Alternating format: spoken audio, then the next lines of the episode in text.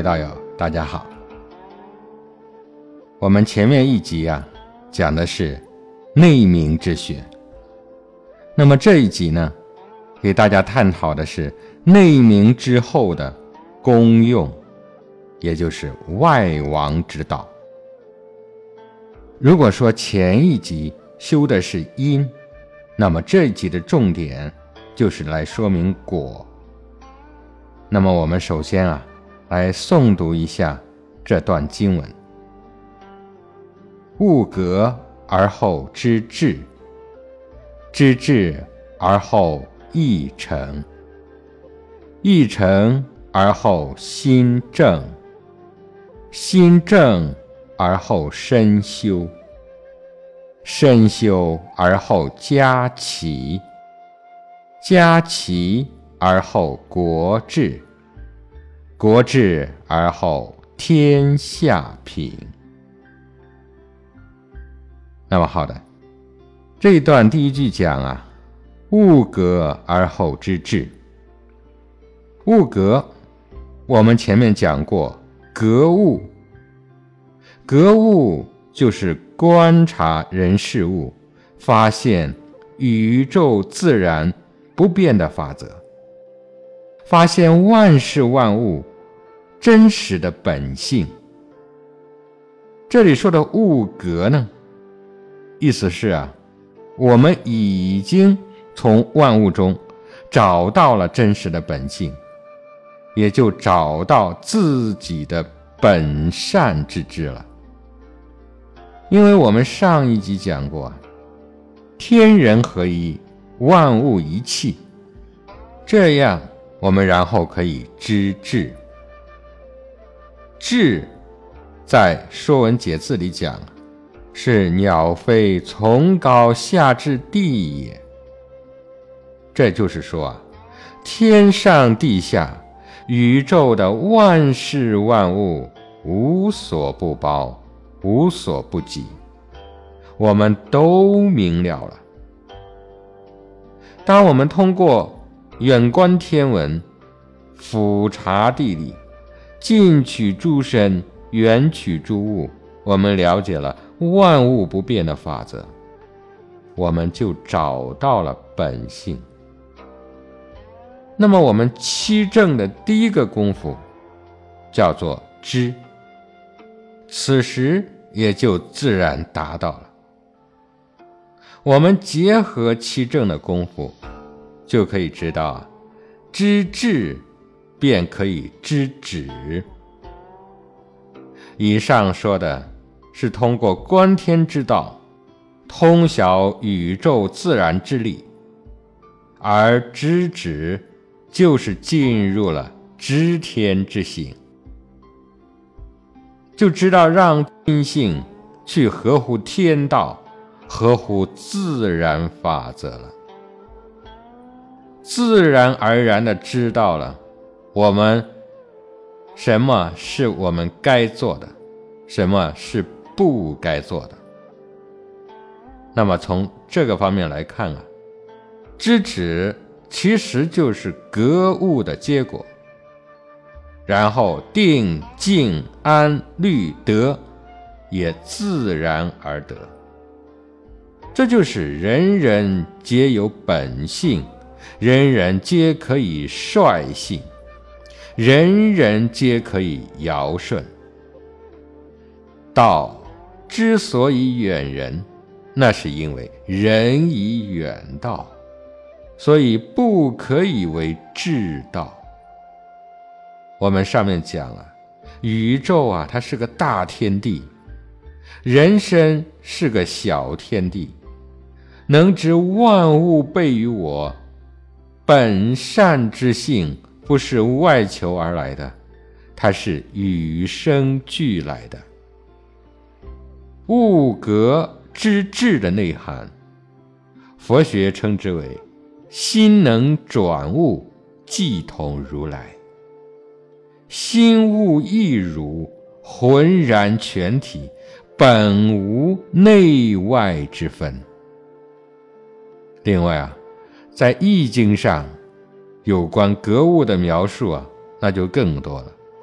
啊，你比方说啊，知周乎万物而道济天下，啊，还有取成万物而不移，古万物而不与圣人同忧，啊，还有开物成物，兴神物以前民用，备物致用。立成器以为天下利，随之来物，精气为物等等啊，皆是说人与万物休戚与共的道理。物理既隔，物性必通，身心必明。知道宇宙万事万物皆是由大道所生。天地人万物同为大道之子，心同一源啊，形体相同，即可知物我一体。我即是万物，万物即是我，本无彼此之分，没有高低贵贱之别，从而与万物同心。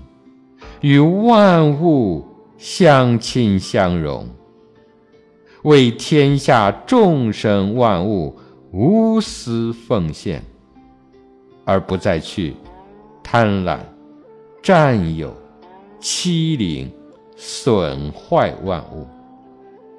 如此，思我心一止，则可知天下一切的人事物同为一理。体万物而能知道，体身而能知万物，身心止于至善之地，如此呢，便成为了顶天立地的大人了。那么，人在未修道德之前，我们这个心啊，终日起伏于生生灭灭的各种。思绪欲念之中，像是不断线的风筝，悬空飘荡，起伏难安，很少能处在清明、清净、安详的静态之中。这样的状态，我们如何能知止呢？这是说的，便是修得正道的次第。先辈有止欲生悔，啊，不怕念起，只怕觉迟等等的训诫，说的都是止欲的方法，就看个人是否真的去做到了。征服天下易，战胜自己难啊！用如意绳拴住自己的心猿意马。使它归于平静，浑然为一，这是每个修正大道之人必须要走的道路。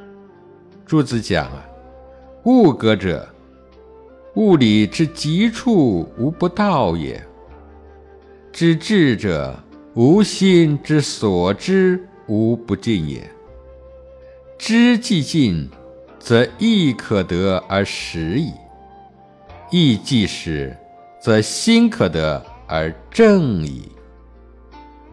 诸子是讲物格的物，是物之理，是宇宙万物的道理。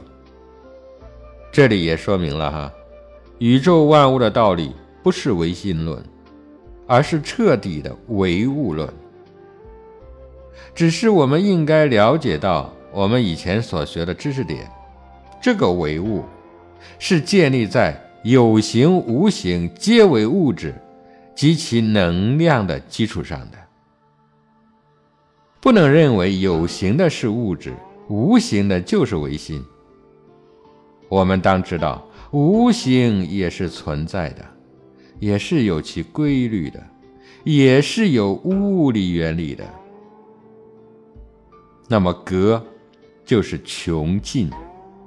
也就是完全的通达明了。所以说，万物的道理都是同出一理。对于宇宙万物，对于有形的实体的物质和无形的虚态的能量，也就是宇宙自然之力明了了，通彻了，便让自己的智慧圆满了。既然圆满了，通过宇宙自然的原理，又因为万物一理，便可以无所不知。这便是老子讲的“足不出户，便知天下”。很多事情你不需要去经历，就知道结果了。为什么呢？因为原理您了解了，万事万物都逃不出这个理。因此啊，从开端就能找到结果，从一夜可以知道秋天。现代科学也发现，可以通过一个人的细胞了解一个人的状态，可以通过一个人的头发、指纹等等得知一个人的状态。那么中医可以通过足疗、耳诊、面诊、舌诊、眼诊、手诊等等，去了解一个人的疾病。当我们不了解的时候啊，看上去很神奇。但是呢，当我们了解了之后，你会发现，这些智慧无非都是运用了宇宙自然不变的原理而已。当你把宇宙原理觉悟的透彻的时候，这时候的意念才是真实的、实在的，也就是有诚意的。因为您真的了解宇宙自然的原理了，您便没有那么多妄念了。我们之所以有那么多的妄念，是因为知识太多，智慧太少；邪念太多，真理太少；表面的东西太多，实在的东西太少。因此。我们当下首先要去明白宇宙自然之理，去通神明之德，类万物之情。这就是我们为什么一直建议大家去学习《周易》数数学的原因所在。学习过了，大家应该明白了，数数学不是卜卦算命的。而是阐述宇宙自然的原理和万事万物的来龙去脉的。于是啊，我们的意念实在了，诚实了，那就是诚意。一心一意，心不外驰，找到了自己的使命，找到了人生的价值。找到了正确的世界观、人生观、价值观，所以你才突然发现，人之本性一直都在，人之良善一直都在。人生一世本来就是别无所求的。我们知道了这个，我们也就是一心一意了。我们就无欲则刚了，这就是正心。那么这样一个过程，其实就是《大学》中接下来的一段经文所描述的意义。啊，接下来讲：知至而后意诚，意诚而后心正，心正而后身修，身修而后家齐。家齐而后国治，国治而后天下平。这就是说，我们人生圆满的根源在哪里呢？在修身。修身的根源在哪里呢？修身就要诚心敬意，实实在在。诚心的根源在哪里呢？在正心。正心已达到心正，心正了，也就是身修圆满了。身修了，也便可齐家治国平天下了。所以孟子讲啊，不以规矩不成方圆，自正而后正人。这不就是一部大学吗？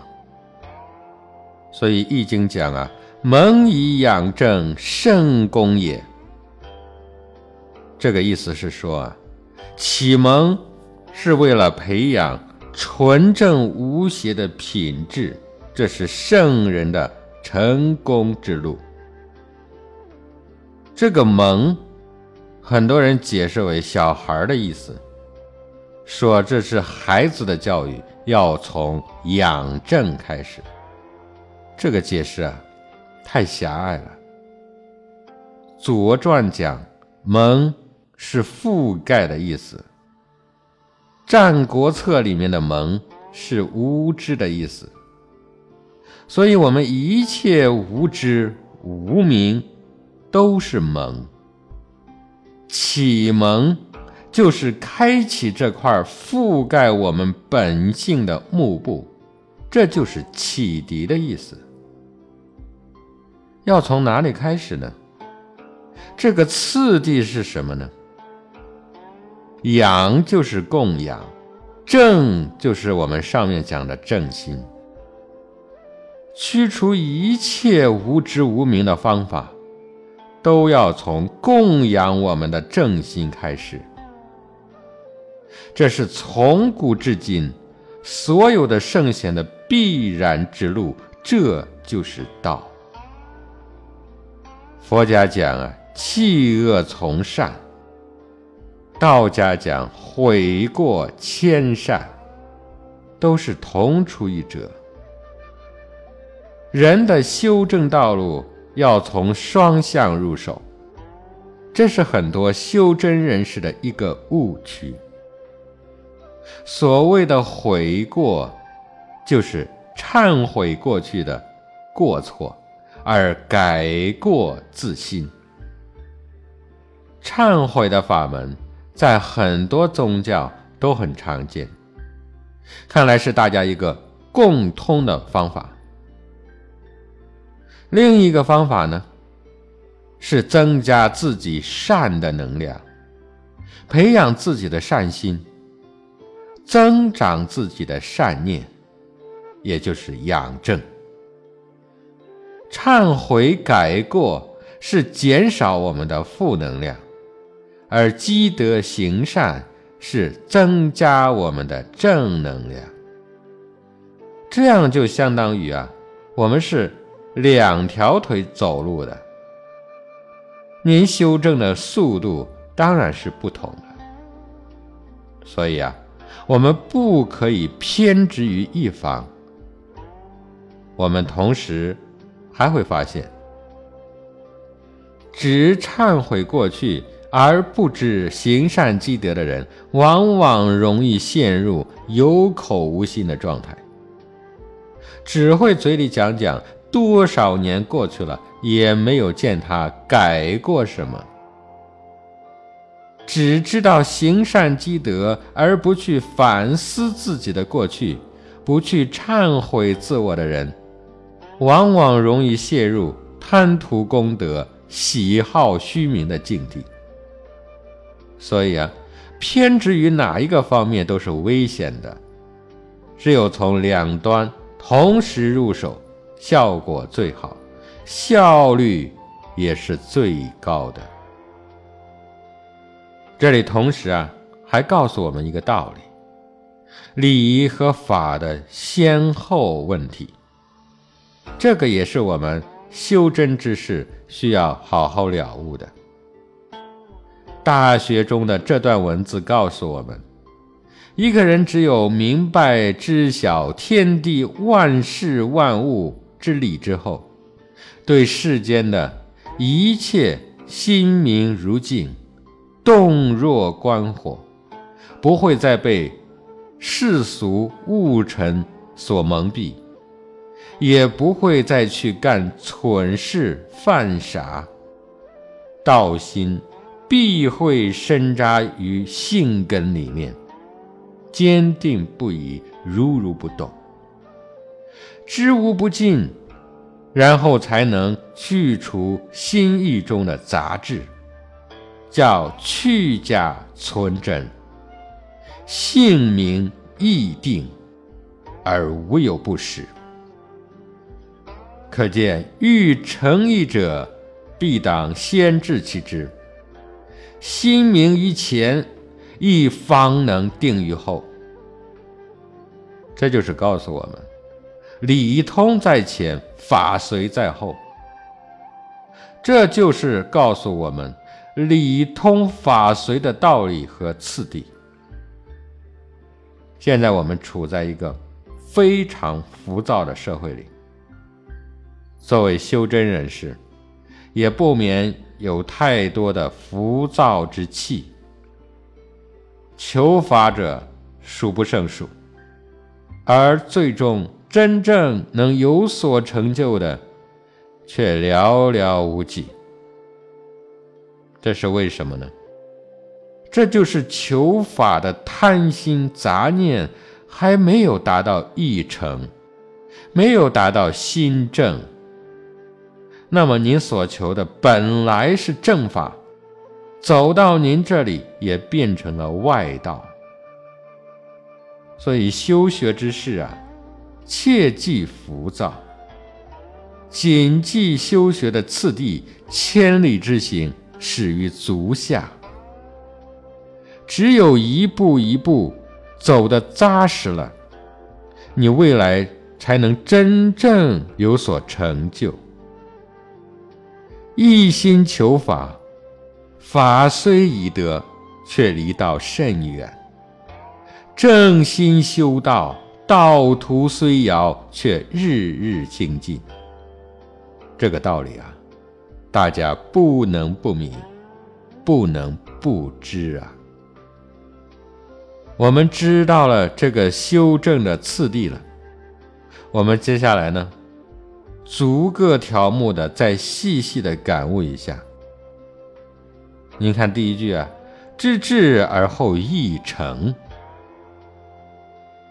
意者含有意志、意向、心意、意识等意思。《说文解字》中讲啊，“意志也”，这里说的是意是。志向所发，自己并不想去思念他，但在心中永远存在着，排遣不开的，这就是意。所以意义的作用又有个别名，也叫做念，就是念念难忘的念。又有形容意是具有强力的作用。这个便叫做意志，它配合生理的作用，就叫做义气。人生多义气啊！大丈夫立身处世，义气如虹，那是多么美丽的好语。义气加上思想思维之后，主观认定的作用，便又换了一个不同的名词，叫做意见。所以我们可以看出来啊，意它是有力量的，并且是有强大力量的。我们的心性没有端正，只是意用错了地方而已。如果一个人信德成厚，他的意就无有不实。只有这样。才能去除人心中的私邪，使心无有不正。可见啊，欲正心者，必当先成其意。对一切人事物的宇宙之理，心知肚明，并且深信不疑，那么接下来这句啊，叫一诚而后心正。为何说一诚而心正呢？这句正是《道德经》所讲的呀。道也者，反之动也，是运用阴阳反克逆修的道理。心主身，意主性。心静，意才能定；意定，又是心清。心是身口意以及七情六欲的主导，是人生的君王，它主宰着人生的言行举止。我们用一个比喻来说啊，心。好像是一个盘子，意好像盘子里的一颗圆珠，知性好像盘子和珠子放射的光芒，内照自身，外照外物。但这整个盘子又装在一个血肉所制造的皮带里面，那就是人身。但要知道，这只是一个勉强的比喻而已。以心领命、领性，三修合一，是正修正悟的先导。一部《道德经》五千言，纵横宇宙万物万象之理，揭示了道德的自然规律。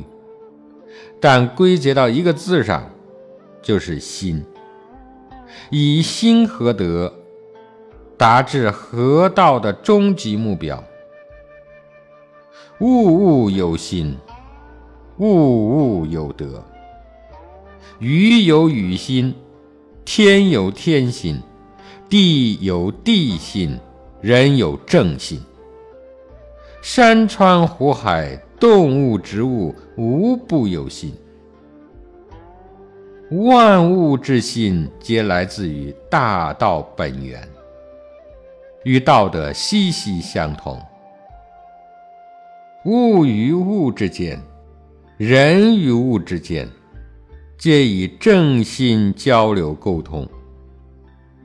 有德之人，能与万物同心同体，心心相应，既可以心得助于万物。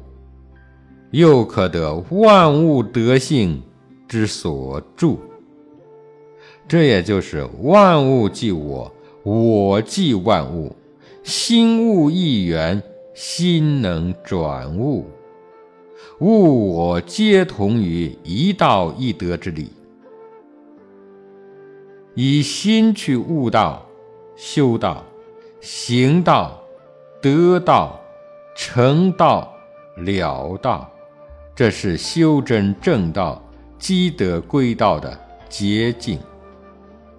所以老子以“观心得道”四个字，高度浓缩了修德正道的全过程，也就是正心至意诚，意诚心更明的真谛。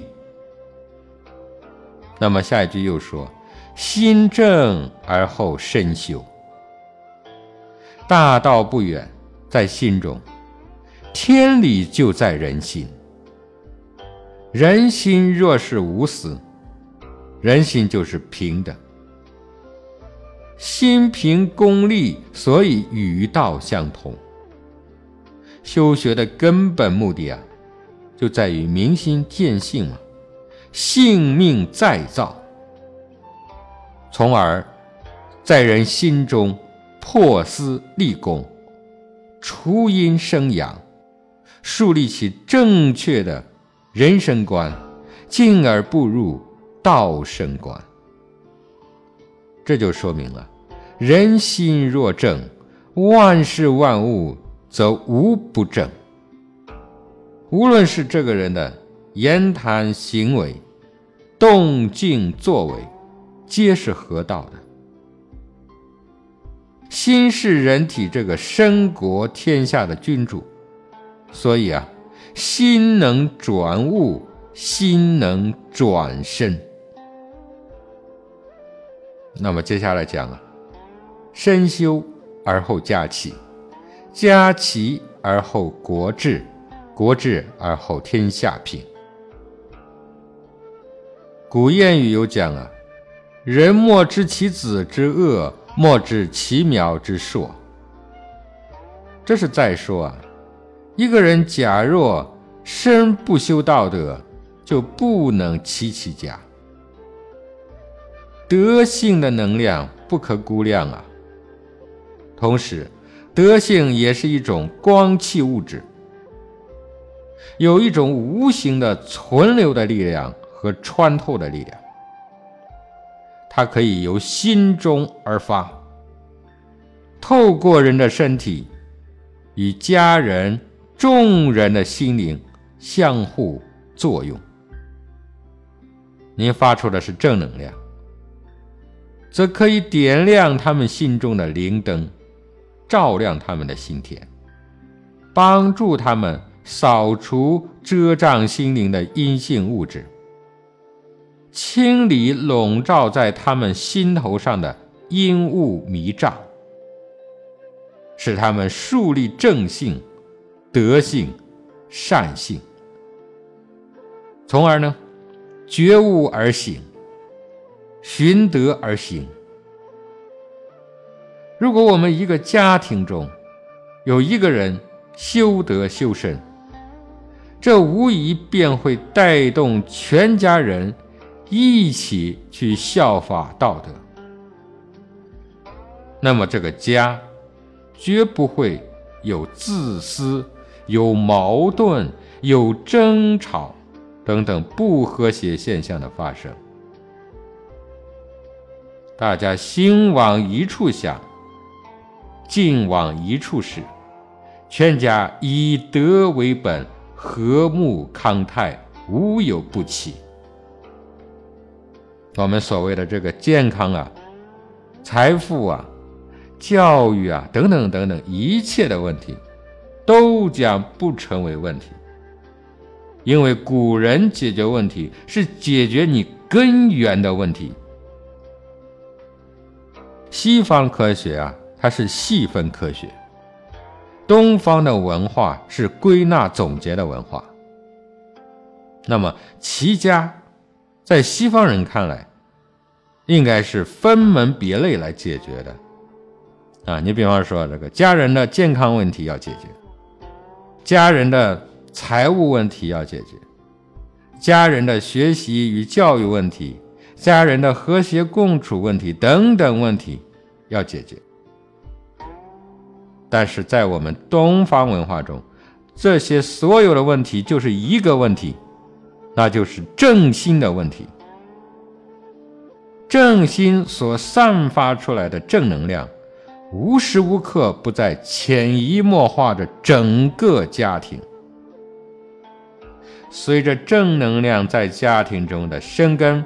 发芽、成长、壮大，那么整个家庭才能不断的和谐，乃至于超越家庭，获得家族的、社会的、国家的、天下的和谐。所谓齐家的齐呀，在古代读作持家的持。也有读作治国的治，它同时也蕴含有维持和治理的双重意义。如此，通过修身而齐家治国平天下，便会实现孔子讲的大同世界，人人有爱互助。家家安居乐业，没有差异，没有战争，这种状态便称之为世界大同。因此，此种世界便称为大同世界。《礼记》上讲啊：“大道之行也，天下为公；选贤与能，讲信修睦。故人不独亲其亲，不独子其子，使老有所终，壮有所用，幼有所长。今寡孤独废疾者，皆有所养。男有分，女有归。或恶其弃于地也。不必藏于己，利恶其不出于身也；不必畏己。是故谋弊而不兴，盗窃乱贼而不作，故外户而不闭，是谓大同。其实这就是说明了内圣外王之道。从修身变成身国太平，而后可以把这个正能量通过言行举止、朝夕相处带给家人，变成家国太平。一个家影响一个国，便是国家太平；一个国可以影响天下，便是天下太平。这便是从个体。到整体的蜕变，这就是从内圣到外王的成就。我们继续来看接下来的一段话：自天子以至于庶人，一是皆以修身为本。其本乱而末治者，否矣。其所厚者薄，而其所薄者厚，谓之有也。此谓知本，此谓知之至也。啊，我们来看第一句啊，自天子以至于庶人，一是皆以修身为本。这是对上一段话的总结，再次告诉我们。天子、庶人、天道、天理都是一样的，同出一宗。修身为本，这就是说本立而后道生。道就是己利利人，己达达人。这就是《论语》里讲的“仁者，己欲利而利人”。己欲达而达人的道理啊！这里的天子、庶人，我们不能着名字想。天子是至尊的贵人，庶民呢是平民百姓。上至天子，下至庶民，以至于公卿、大夫、元士都在其中。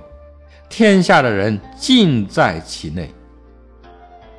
其实这里更多的意思是说，天子也是庶人，庶人也可以称为圣人。那你比方说，舜耕于骊山之时，他何尝不是庶人呢？再比方说，诸葛亮在茅庐，姜太公钓鱼卫兵，等等等等。他们当时何尝不是庶人呢？只是因为他们肯格物致知、诚意正心，以修其身，所以个个最终明明德于天下。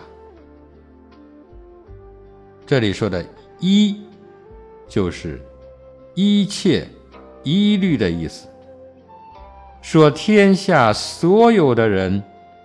都应该以修性养命、以性命再造为根本。道光德能是人安身立命的根本。人们越是与道相合，他所吸引和得到的能量场越大。正所谓天德养性，地谷养命，道德本源。是生天、生地、生人、生万物的根，我们既然知道人体由性命两大系统构成，成为一个整体，其中性体系统一刻也离不开道德能量的滋养，因为道德就是人性之根。这就像树木、森林一样，根深才能叶茂枝壮。根腐朽枯竭了，则必然会枝枯叶谢。其实这就像人的生命一样，随之死亡。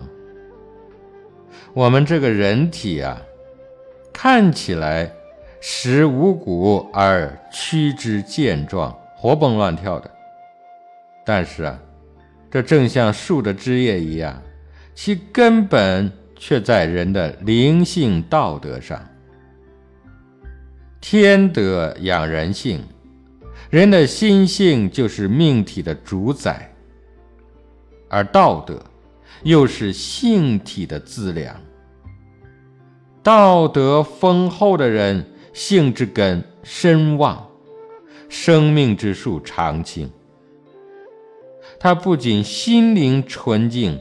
并且会自然的少思寡欲，心理健康，这些无形的方方面面，可以直接影响到人体的五脏六腑、四肢百骸等等各个有形的生命系统。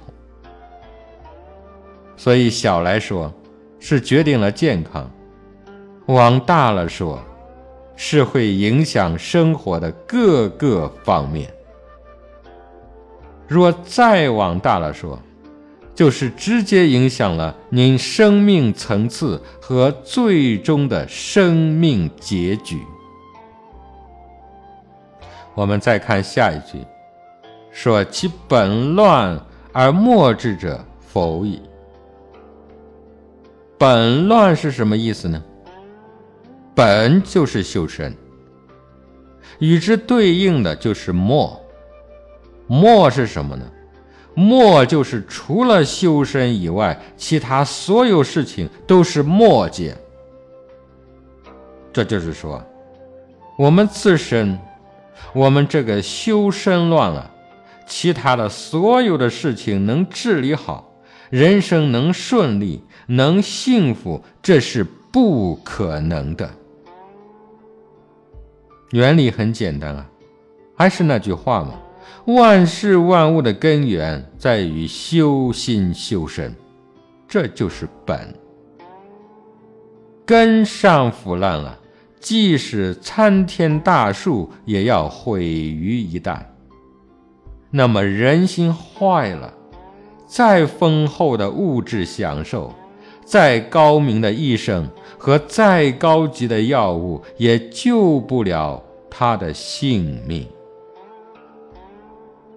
假如我们的社会从道德这个根本上沦丧了，而那些五光十色的物质文明、高大精尖的科技手段，终究也会是昙花一现的梦幻泡影，像肥皂泡沫一样，终要消失。而没有任何意义。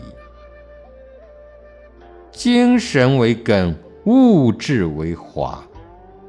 道德精神是无形的能量，它不会随意的消失，它是永恒的。而纵观天下，任何有形的物质的东西，却是有生有灭，千变万化，终有灭时。就像佛祖在《金刚经》中所说的一样，如梦幻泡影，如露亦如电，应作如是观。这就是告诉我们啊，我们去追求万事万物有形的物质，最终都是瞬间即逝的结果。当代人类社会轻本逐末，重物质享受，清道德精神的时候，你会发现，很多的人只顾人身有形的形体，而不顾心灵无形的性体，只知道拼命的争夺名利外物，而不管内心天理道德的损毁，不明白自然因果律，我行我素。啊，抱着天下唯我独尊的私心狂妄，所以终日只能处在无名状态中混迹人生，这岂不是人生最大的悲哀吗？接下来说，其所厚者薄，而其所薄者厚，谓之有也。上面讲的是本末。这是就层次而言的，而我们现在说的厚薄，说的是看重或者是看轻，就是轻重程度而言的。这句话的意思是说，一家之主自身不修德，德性不厚，这是什么状态呢？这就是当后的人不能后，所以结果就是一家人都德化不了，却理想的要去后国人、后天下人的德性，那是绝对不可能的事。修身是明德的起始，齐家是亲民的开端。正如俗话所说啊。打铁先要自身硬，没有金刚钻揽不了瓷器活儿。这些比喻都是说明了这种厚与薄、薄与厚的辩证道理。天下一切物质的厚与薄、大与小、长与短等等，皆是由其本身。所禀受的德性能量的多少、质量层次的高低所决定的。大象与蚂蚁，高山与土丘，大海与小溪，树木与森林等等一切的自然现象，都是由本身内在的能量特性。所显现出来的外表特征，蚂蚁不能成为大象，独木不能称为森林，细流不能称为大海，这就是其类别自然属性而言的。但任何事物又是可变的，它不是固定不变的，万物之中。厚中有薄，薄中有厚，相互转化，互为依存。就像我们每个人一样啊，您今天的能量弱，所以您会身体不健康啊，事业不顺利啊，财务不自由啊，家庭不和谐啊，等等等等。但是这个状态它不是固定的。它会在未来呈现出不同的能量等级，要么是您的能量场越来越弱，甚至越来越负面；要么您的能量场就会越来越强，越来越正面。这个取决于什么呢？首先，它不取决于天生天命，因为人的本性是一样的。其次，它不取决于您后天有形的名利地位。这个老天爷不会因为您是一个企业家，就多给您一点阳光，啊，多给您一点空气；也不会因为您是个平头百姓，就少给您点阳光，少给您一点空气。所以啊，不管是天子还是庶人。都可以齐家治国平天下，所以古圣先贤讲啊，天下兴亡，匹夫有责。那么到底我们能量场的强与弱取决于什么呢？这个问题啊，您现在应该自己可以回答自己了。这就是我们问道大学所问来的最终的道，人人皆可以尧舜。所以，自天子以至于庶人，一是皆以修身为本。这就是大学要告诉我们的核心。佛家的偶益大师讲啊。须知上至天子，下至庶人，名位不同而明德同。明德既同，则亲民止于至善亦同。故个个以修身为本也。这就是告诉我们啊，天子也好，庶人也罢，他们明明德，明的是一样的德。明的是一样的天道，天道只有一个。所以本段的最后一句也点题了。他讲：“此谓知本，此谓知之至也。此谓知本，知道了万事万物的根本所在，就是知本。”知之至，就是至高无上的智慧，没有比这个再大的智慧了。偶益大师讲啊，会万物而为自己故，谓之知本。自己之外，别无一物当情故，可谓知之至也。会万物，那么这个会就是体会的意思。万物就是一切的自然现象，就是你自己。整个天下都是一个自己，整个宇宙都是一个自己，自己以外没有天下，没有宇宙。啊，能够体会到这一点，就是知本。这就是道家讲的天人合一之道嘛。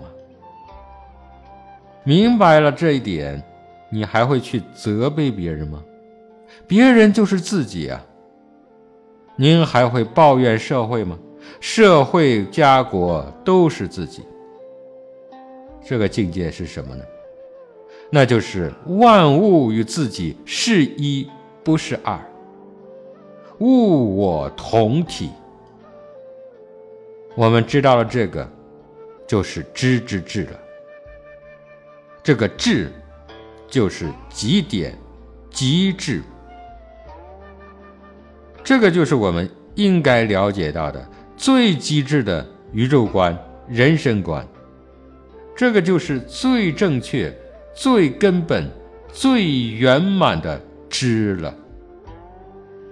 啊，我们知本，并且知道了这个是根本，是知之至。那么接下来呢？我们就可以沿着这条觉悟之路，学而时习之，不断的精进。这就做到了王阳明先师所讲的知行合一。这个就是我们觉悟大道、修正自我的光明之路。那么好的，我们今天的问道啊，就告一段落了。随着今天这个段落的圆满，我们问道大学经的部分也就圆满了。啊，接下来的日子里呢，我们继续问道大学中传的部分，希望我们能够啊，真的像所讲的一样，知行合一，早日证悟大道之妙，早一天明明德，啊，早一天。立下成正的志愿，为往圣继绝学，为万世开太平。好的，各位道友，我们下集再会。